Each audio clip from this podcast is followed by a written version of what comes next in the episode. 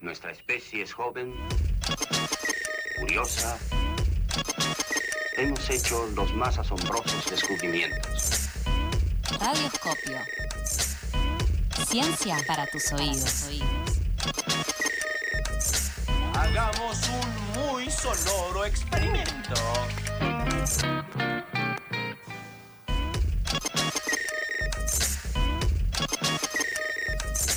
Tercer bloque de Pasadas por Alto y recibimos en el estudio a Rolo Caraballo para su columna Radioscopio. ¿Qué tal, Rolo? ¿Cómo estás? Bien, contento de que finalmente sea viernes de verdad. Yo, yo desde el martes que vengo pensando que es viernes, tengo la sensación de, de viernes constante. O sea, desde el martes que estás en plan, che, ¿qué hacemos hoy? Salgamos a la noche. Cla- claro, pero con mucha frustración, porque no sucede, ¿no? O sea, Claro, no puedes hacerlo. Claro. Eh, así que bueno, nada, contento de que finalmente sea verdad. Bien. Estamos todos contentos por eso y también contentos de tener una nueva columna eh, tuya aquí. Porque Eh. llegan mensajes en la semana de, che, ¿de qué van a hablar esta semana? Che, hablen de esto, hablen de esto otro, ¿qué pasa con, con el fósforo cuando se prende? Con el- ¿Por qué dura tan poco? ¿Por qué hay otros que duran más? Hay, hay muchas consultas. Eh, bueno, yo, yo ya cumplí con la de hectopascales, así que lo que llegue puedo... Es Ir como una, a poco. una columna on demand, digamos. Sí. Eh, pero bueno.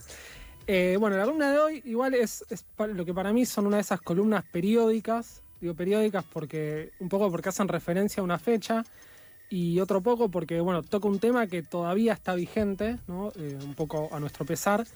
Eh, hoy vamos a hablar básicamente de VIH. VIH es el virus de inmunodeficiencia humana, ¿sí? Sí. Que es el que, eh, fuera de control, genera lo que es el SIDA. Pero para mí, digamos, la columna empieza, eh, ustedes quizás son muy jóvenes, pero empieza con una imagen, ¿no? De cuando yo era chico, más o menos en los 90, con unas pintadas, que igual estuvieron mucho tiempo, que decían por amor usa forro. Sí, No, no sé si, si las recuerdan. yo no las recuerdo. O sea, he visto fotos, no las recuerdo haberlo visto en persona. Bueno, yo eh, soy así como de esa época. Sí. Eh, nada, yo tardé, tardé un tiempo ¿no? en entender que el origen de esas pintadas básicamente era la pandemia de eh, SIDA, ¿sí? más allá de que bueno, el preservativo bien utilizado, digamos, hasta ahora es el mejor método de protección para infecciones de transmisión sexual, prevención de embarazo y demás. Eh, pero bueno, nada, o sea, me, retrotraje a eso. Primero, bueno, porque el primero de diciembre es el Día Internacional de la Lucha contra el SIDA, ¿sí? hace, poquitos días. Y después porque, bueno, este año, en junio, se cumplieron 40 años del primer caso informado de lo que después iba a ser conocido como SIDA. En esos 40 años la situación mejoró mucho. eh, sin embargo, el VIH todavía tiene prevalencia, todavía es un tema eh, que, para nada, digamos, tiene que ser descuidado. Eh, para darnos una idea, más o menos en 2020, según estimaciones de la, de la OMS, la Organización Mundial de la Salud, la cantidad de personas viviendo con VIH era más o menos de 38 millones, con 680.000 muertes a causas, eh, por causas relacionadas con el virus, y por otro lado, se estima más o menos un, un número de infecciones para 2020 también de un millón y medio de personas. Sí, Claro que en general uno puede notar que si bien hay campañas y se habla del tema, eh, no tiene una presencia tan fuerte como, no sé, por ejemplo, ha tenido el coronavirus. Si bien eh, el, el avance de contagiosidad puede ser distinto, eh, pueden ser otras las consecuencias a corto plazo, pero hay como una cuestión de que hace mucho tiempo está este tema presente, que es un problema que afecta a un montón de personas, una enfermedad que afecta a un montón de personas y que no se lo pone siempre en el primer lugar de prioridad. Sí, Bueno. y que al mismo tiempo está muy estigmatizada. O sea, cuando uno cuenta o se sabe que alguien tiene, es, lo más probable es que sufra discriminaciones de todo tipo, ya sea en el colegio, laborales. eh, que bueno, también es uno de los puntos que se quiere tratar en esta nueva ley, como que apunte directamente a eso, a, la- a- a erradicar la discriminación a- hacia eso. Bueno, ah, o sea, las dos cosas que dicen, digamos, son bien pertinentes, porque efectivamente eh, ocurrió, digamos, después de lo que fue los comienzos, la situación ha mejorado mucho y eso lleva, ¿no? A pensar, digamos, a, descuidarse, ¿no? Em, como norma general. Y por otro lado, lo que decía Charlie, ¿no? Bueno, hoy en día, digamos, tenemos al COVID, eh, la COVID en, la tapa, digamos, los diarios. Sin embargo, digamos, la pandemia de VIH, de SIDA, fue, digamos, anterior y, y había un montón de aprendizajes que no es, eh, eh, digamos, que podríamos haber incorporado y que, bueno, en gran medida, sobre todo a nivel social, no se dio mucho. Una de esas cosas, por ejemplo, estos números que acabo de decir, eh, no se distribuyen de manera equitativa a nivel mundial. ¿no? Acá en Argentina la prevalencia del virus es aproximadamente un 1% de la población, eh, mientras que en algunos lugares de África es mayor al 20%. Mirá. Sí, eh, entonces la, la- la pregunta que, digamos, que, que en algún momento digamos, yo me hice y que me parece que mucha gente se hace es ¿por qué el VIH, que es un virus hoy en día prevenible, eh, sigue tan vigente? Bueno, un poco están estas causas que ustedes mencionaron. Para entender un poco más, ayer eh, hablamos con Natalia Laufer, ella es médica, especialista en enfermedades infecciosas, es doctora de la Universidad de Buenos Aires e investigadora de CONICET en el INVIRS, que es el Instituto de Investigaciones Biomédicas en Retrovirus y SIDA. VIH es un retrovirus, ahora vamos a ver. Bueno, y ella nos comentaba, ¿no? Esto que decíamos. Por un lado, la dificultad social de abordar cualquier infección relacionada con sexualidad, un poco por el tabú que conlleva, ¿no? Y por otro lado, por el estigma que todavía pesa sobre todo lo relacionado con el VIH. Eh, pero bueno, para, para movernos un poco más allá, porque justamente la columna eh, nos deja, eh, le preguntamos también qué hacía al VIH un virus tan especial y nos decía esto. es uno de los virus más complejos que nos tocan, con los que nos toca lidiar. Por un lado, porque, bueno, como muchos otros, mucho más, por ejemplo, que el coronavirus, ahora que todo el mundo habla de las variantes y de las mutaciones y la capacidad de, generar errores que después impliquen cambios estructurales, el HIV tiene eso de sobremanera, sumado a que nuestra propia presión del sistema inmune también genera variantes que después escapan. eh, y además el hecho de que se integre al ADN, o sea, de, de ARN pasa a ADN y de ADN se integra a nuestra, al propio ADN nuestro. Entonces, que queda ahí muchas veces el sistema inmune, no muchas veces, el sistema inmune en muchas de esas células en donde queda integrado no puede atacarlo porque las células están en reposo, no están pro- produciendo ninguna proteína ni nada que le diga al sistema inmune, che, estoy infectada. Entonces, eso hace que permanezca y que, y además lo hace muy tempranamente esto de incorporarse al ADN. Entonces, rápidamente después de, generar la infección o que se produzca la transmisión, impacta en estas células donde queda y después no puede ser eliminado. Entonces, por eso se, se vuelve como un virus complejo, porque además cuando se reactiva de estos reservorios, de estas células donde está en forma silente, vuelve a generar carga viral, infectar otras células, vuelve a generar más reservorios, entonces es, es un círculo vicioso que es difícil de, controlar hasta el momento. Obviamente, esto no quiere decir que en un largo plazo no podamos lograr eliminar estas células, ¿no? Bien, entonces, eh, recapitulando un poco lo que decía Natalia recién, el VIH lo que hace es, una vez que ingresa en el organismo, infecta células del sistema inmune, lo que hace es copiar su propio ADN adentro del ADN, digamos, nuestro, que está en nuestras células. Sí, básicamente el ADN es, son las instrucciones de nuestro cuerpo para generar toda la maquinaria celular. ¿Sí? Entonces, ¿qué es lo que hace? El, el- el VIH, digamos, una vez que infecta e introduce su ADN, usa esa célula para replicarse a sí mismo. Se infiltra, Se infiltra como un policía de civil. y de una manera tan, claro, y de una manera tan, tan especial que es muy difícil curarlo, porque vos, digamos, lo que, lo que deberías hacer es matar, o sea, no podés sacarlo de ahí. Lo que deberías hacer es matar todas esas células que tienen ADN viral en, eh, en su propio ADN. Ahora, primero tenés que reconocerlas y después Claro, tenés que ¿cómo matarlas. diferenciás? Eh, porque eh, no, no es que son todas las células del sistema inmune. Ahora, una vez que modificó ese ADN y lo usa para replicarse, mata a esas células.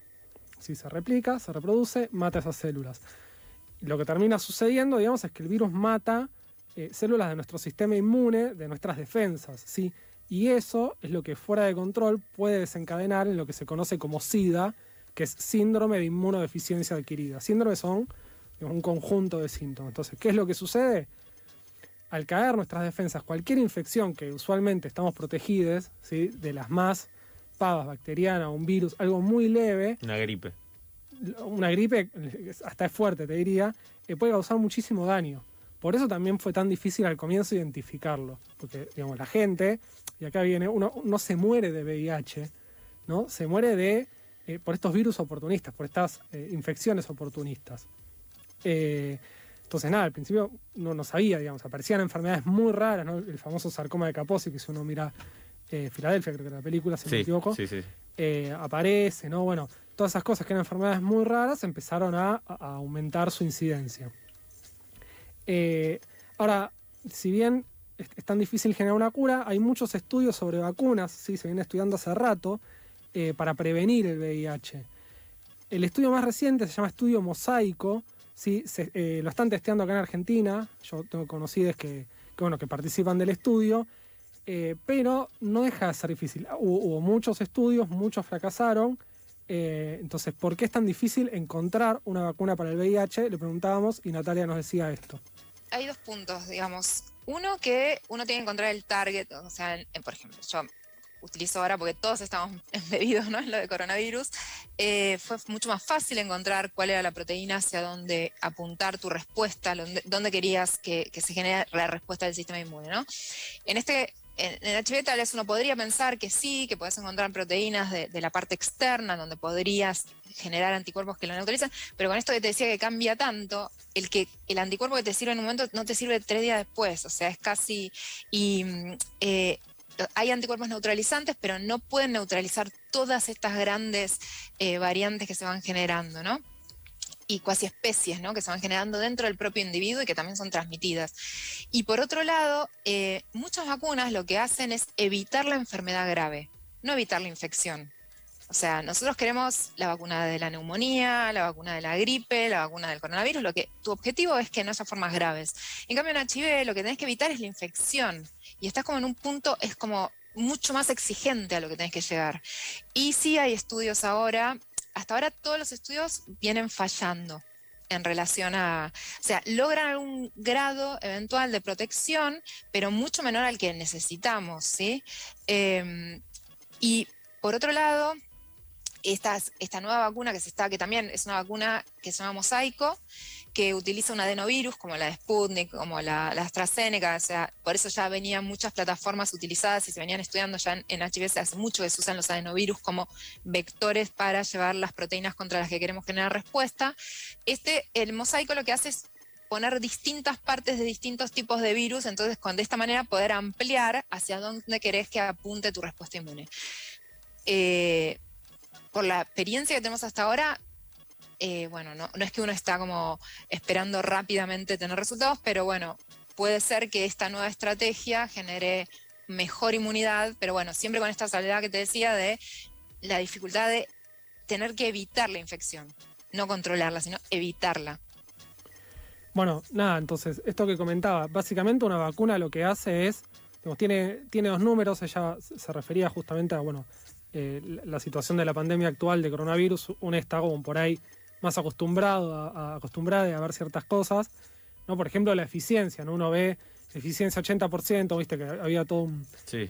un biribiri anterior. Bueno, 91% no es bajo, porque esta tiene 97. bueno, ahora, ese número es el número para, eh, para prevenir la infección.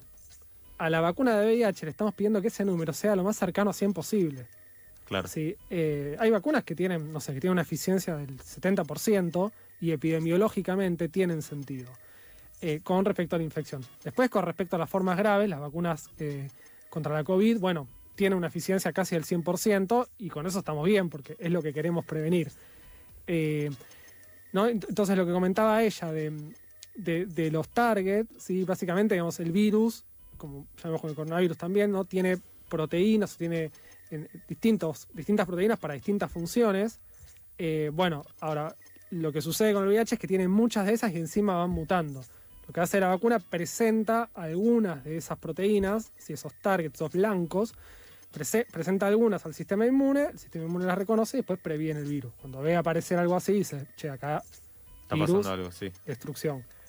Eh, no, pero bueno, la vacuna, esto también me parece importante, ¿no? En- yo venía diciendo, digamos, al principio de, de la pandemia, como, digamos, el mal uso del barbijo, con enormes diferencias, ¿no? Va con el mal uso del preservativo, ¿no? O sea, digo, uno, es un método de prevención sencillo que aún así hay dificultades para implementarlo, ¿no? Sí. sí, sí, Eh, sí. Entonces la vacuna eventualmente cumplirá con la prevención, pero sola no va a hacer el trabajo. Hay que acompañarla con otros métodos. Yo tengo una pregunta en torno a, eh, bueno, vos que formás parte de la comunidad científica y uno viéndolo desde afuera puede pensar, el, digamos, la enfermedad de VIH se conoce hace un montón y no hubo avances significativos en cuanto a la vacuna y eh, cuando sucedió lo de coronavirus, que va- sigue sucediendo, que afectó a todo el mundo, que afectó al sistema productivo mundial, a los sistemas económicos de todos los países, ahí eh, se pusieron todos de acuerdo y en poco tiempo llegaron a una vacuna. ¿Se puede pensar que tiene que ver con una intención eh, política, con una intención concreta de eh, encontrar una vacuna o tiene que ver simplemente con las complejidades de la, de la enfermedad?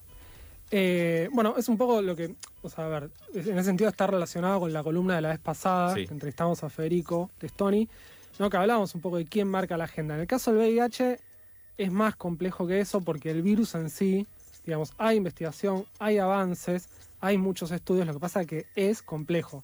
Yo, en ese sentido, quizás lo primero que quería es seamos, digamos, agradecidos al azar, al azar y al esfuerzo de científicos y científicas, ¿no? Pero, pero podría haber mucho esfuerzo y que aún así no tenga tanto éxito en lo rápido que encontramos, encontraron vacuna para la COVID. Claro, porque podría haber pasado tal vez algo muy similar. O sea, yo, o sea, la gente en general, digamos, es muy difícil dimensionar que el hecho de que en un año aparezca una enfermedad y que consigamos una vacuna con altos grados de protección y que, o sea, es, no sucedió nunca antes. En términos históricos, además es casi inmediato, porque es al año siguiente. No, sí, no tiene comparación realmente. Eh, ahora, bueno, entonces, la vacuna es para prevenir, pero la pregunta es, ¿podemos curar eh, el VIH? Bueno, la respuesta es que en este momento no, no podemos.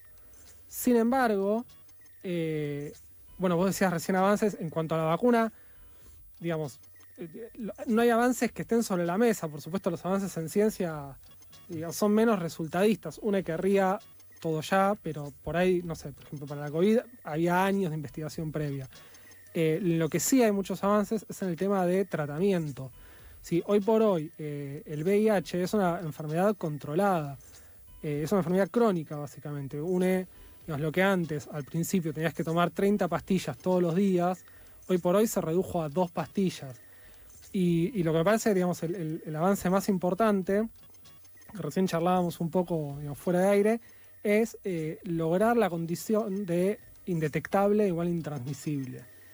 Si esto quiere decir, esto que, que decía recién, ¿no? El virus puede permanecer en el ADN, ¿sí? o sea, puede quedar ahí latente, con lo cual hay que tomar, hay que adherir al tratamiento, eh, que por otro lado tiene que ser provisto de manera gratuita. Eh, sin embargo, no se expresa, o sea, no hay virus circulando en sangre ni en fluidos. Sí, y esto aplica tanto para contagios, eh, digamos, directos o transmisiones directas, digamos, eh, como para verticales, o sea, de madres a hijes. O sea, si una está embarazada y logra la indetec- indetectabilidad, no le transmite eh, el virus a su hija. Exacto. Entonces, digamos, esta condición es, eh, digamos, repercute de distintas maneras, ¿no? Por supuesto, en, en- en lo físico, pero también en lo, en lo psicológico y en lo sociológico, ¿no? Digamos, perder el estigma, digamos, aún más, ¿no? Porque, digamos, tampoco es que, por ejemplo, no sé, digamos, hay vías específicas de contagio, eh, pero bueno, esto lleva a una situación donde la persona que vive con VIH, digamos, tiene otras libertades, deja de pesar eh, un estigma so- sobre esa gente, ¿no? Sí, también deja de pesar, imagino, una sensación de culpa de, o de prevención constante de no querer eh, contagiar a otras personas. No querer contagiar, de- del miedo, digo, hay, hay muchas cosas, del miedo a testearse, del miedo a interactuar, digo, mejora la calidad de vida de esas personas.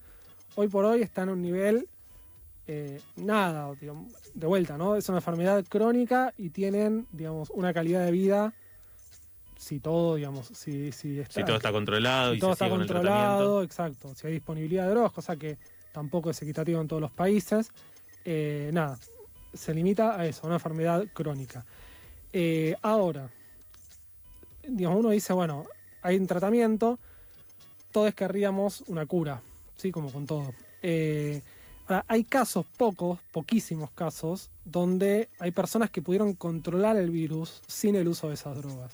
Cuando digo poquísimos me refiero a, eh, creo que son cuatro en total, dos personas habían recibido un trasplante de médula, con lo cual ahí hay un- un- una intervención externa, y dos personas, en particular dos mujeres, eh, que controlaron el virus sin necesidad, sin intervención externa.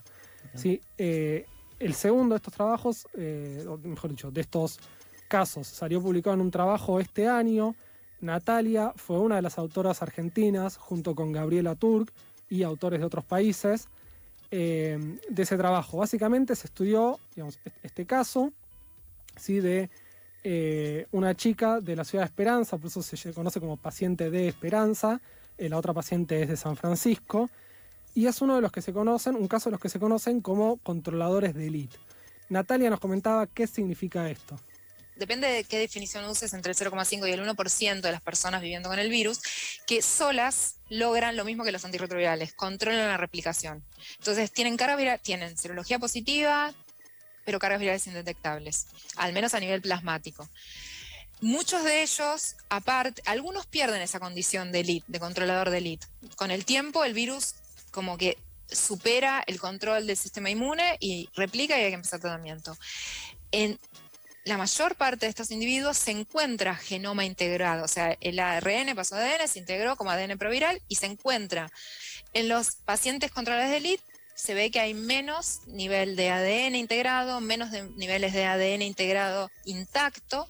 Y cuando empezamos a estudiar esta, esta, pa- esta paciente, la, la paciente Esperanza, que cumple con la definición de controladora de elite, veíamos que no encontramos nada de virus. Entonces fuimos avanzando cada vez más en, en el estudio de sus células, llegamos a estudiar 1.500 millones de células, que es un numerito, eh, que implicó un montón, un montón de predisposición de parte de ella para poder hacer hasta una leucoaféresis, estudiamos la placenta cuando dio a luz a su bebé, digamos, fue muy amplio el estudio que hicimos, y encontramos solamente de todas esas 1.500, o sea, 1.5 billones, encontramos 7 secuencias de virus, con lo cual sabemos de ADN proviral. Sabemos que infectada estuvo, no hay dudas, porque en algún momento hasta nos cuestionaban si el, virus estuvo y replicó, porque son siete secuencias diferentes. De estas siete están totalmente, hay una que está totalmente hipermutada, o sea, totalmente, si bien está entera, toda la secuencia es alterada, y las otras seis tienen de lesiones muy amplias, o sea, ninguna de ellas puede generar virus competente. Eh, ¿Cómo lo llegaron a hacer? Bueno, ahí está lo que ahora tenemos que, que encontrar. Bueno, es lo que hay que encontrar, ¿no? Sí, eh, la verdad que, o sea, yo la dimensión de vuelta, ¿no? Ella dice, analizaron 1.500 millones de células de la paciente Esperanza eh, y en, de esas 1.500 millones, solo 7 tenían ADN viral. Y aún de esas 7, digamos, de esa proporción, no, eh, no replica el virus en sangre, ¿no? Eh, con lo cual, digamos, lo que técnicamente es, una cura.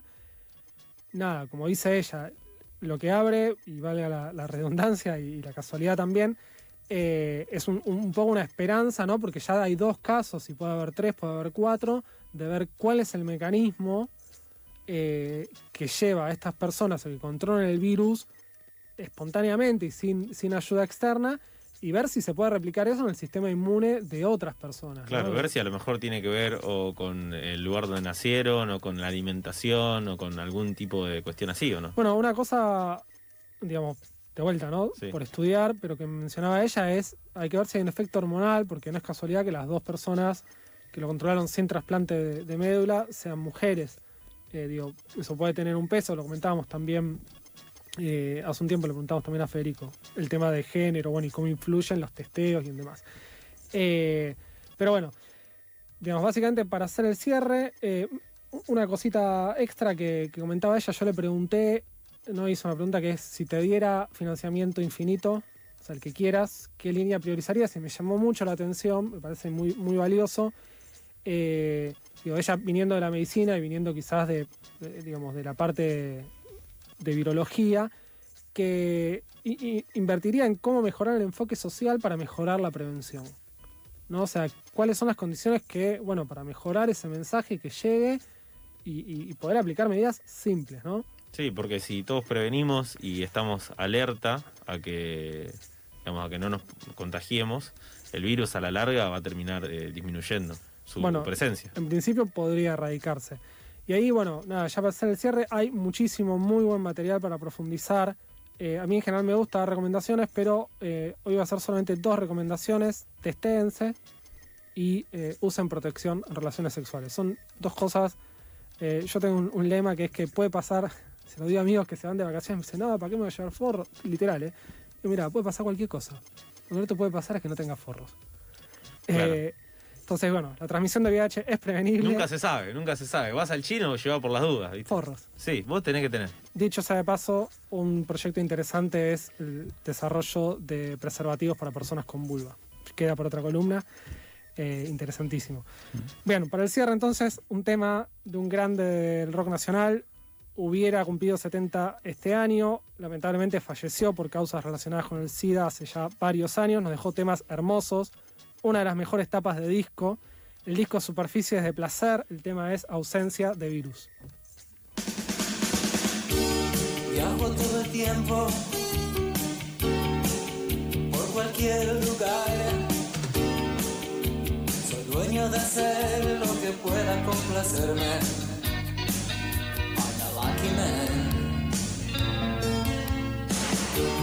Guardo el equipaje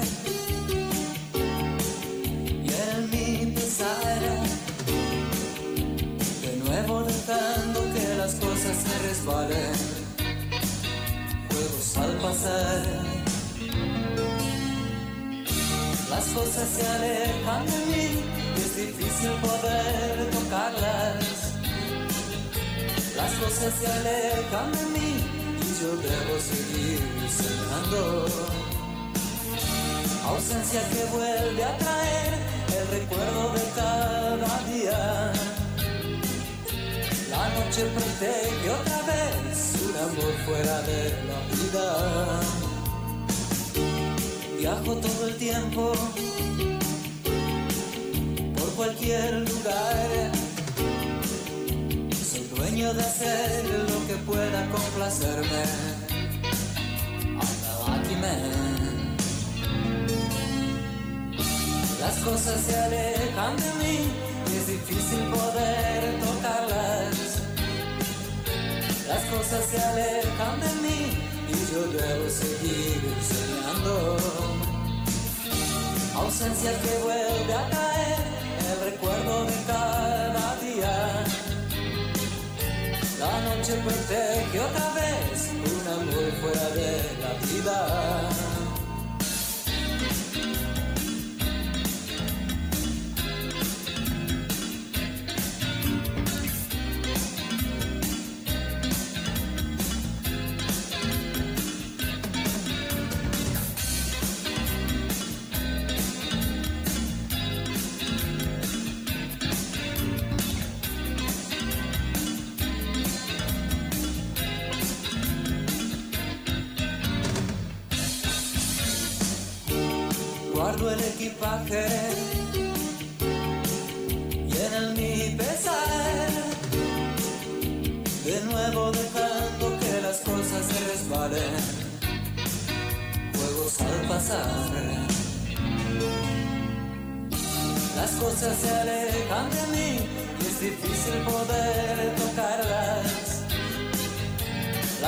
Se alejan de mí y yo debo seguir soñando. Ausencia que vuelve a traer el recuerdo de cada día. La noche protege otra vez un amor fuera de la vida.